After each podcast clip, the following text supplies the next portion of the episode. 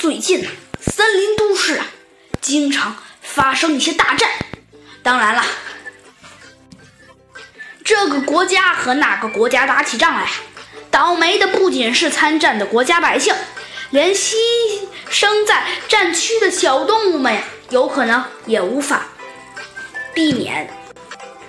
上一次森林都市刚跟一个国家打完一场空前激烈的战争，战火啊早已平息。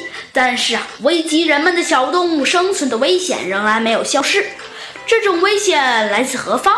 来自交战国互相空袭时投的炸弹。炸弹应该不同于地雷，炸弹投下去的时候啊，就直接接触地面呢，就会爆炸。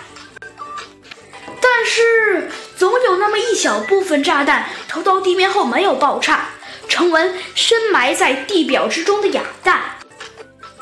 战时啊，森林都市和那个国家在战区投下无数炸弹，没爆炸的哑弹杀伤动物的时时有的时候会发生。哑弹伤害小动物的坏消息啊，不断传到森林都市猴子警长的警察局里。猴子警长和小鸡墩墩还有一些警员们为了寻找哑弹，伤透了脑筋。小鸡墩墩呐，不耐烦地翘着脚。一只手撑着下巴，不耐烦地问猴子警长：“哎呀，猴子警长，哎呀，您说说，猴子警长，哎呀，为了为了攻克敌人占据的巢穴，我我不就是，我不就是？”就在这时啊，另外一个身体强壮的警员一下子凑了过来，说道：“喂，警长，你忘了吗？以前我……”啊，我不是用身体滚过土匪布置的地雷区吗？那些地雷都爆炸了，我身上却一点伤都没有留下。难道你忘记了？这回让我用身体，呃，到处投弹去滚一下，哑弹不就全引爆了？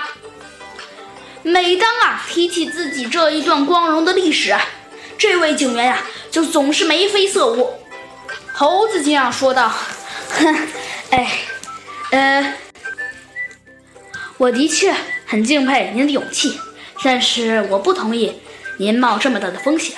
炸弹不同于地雷，地雷是埋在很浅的地表，一触就炸；哑弹是从高空坠落，扎进较深的地表，很难引爆。你滚过去时，它可能没有炸，但当你站起来时，嗯，那可就说不好了，它可能爆炸，防不胜防。用你那种办法扫除炸弹，保险性。数太小。另外一个警员啊，对着刚刚的那个警员撇着嘴说道：“哎呀，傻了吧？让你逞英雄！”小鸡墩墩急忙打圆场子说：“哎，得了得了，你们俩先消消气啊！”然后，小鸡墩墩再次把头扭向了猴子警长。小鸡墩墩一边挠头一边说：“嗯，那怎么办呀，猴子警长？总不能总不能让森林都市……呃，森林都市……”猴子警长把他的话接了过来，说道：“当然了，小鸡墩墩，总不能让森林都市死的人越来越多。但是，对了，小鸡墩墩，你把……你把别的警察局……你以前那个老虎警长老莫吗？还有。”对了，小鸡墩墩，这次，这次，我再让你跟着几个警员去请一个人。呃，老虎警长，老莫，我那个我是记得呀，可是他不是他不是偷走了东西就逃走了吗？哎，小鸡墩墩，你是忘了吧？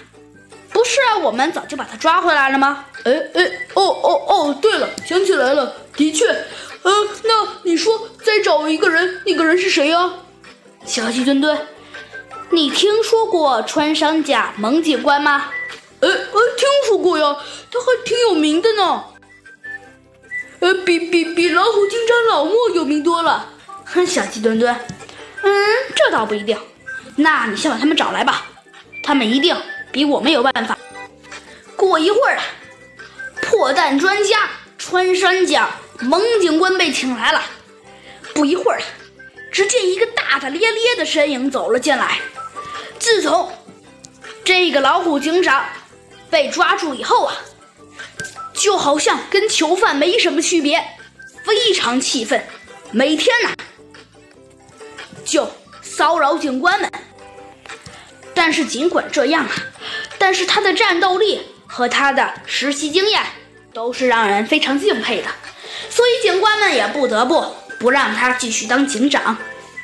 过了一会儿，老虎警长也走了进来，他大大咧咧地说：“嗯，我我我是老虎警长啊，怎么有有有事吗？”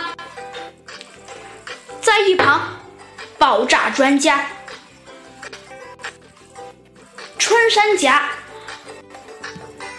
蒙警官一直没有说话，终于啊，他等老虎警长说完之后啊，才对着猴子警长说道：“警长先生，我不是森林的仙了，完成这项任务，呃，比让我们摧毁一个敌人的敌人的巢穴或者魔窟要艰难的很多，因为。”因为，因为我们对于森林都市和和跟我们打架的那个国家交战时飞机投弹时的着弹点不清楚啊。呃，那个、那个、那个敌对国家也不肯向我们提供作战实录的照片呀。而且，就算是森林都市，那要是他们告诉我们的话。那这不就泄露军情了吗？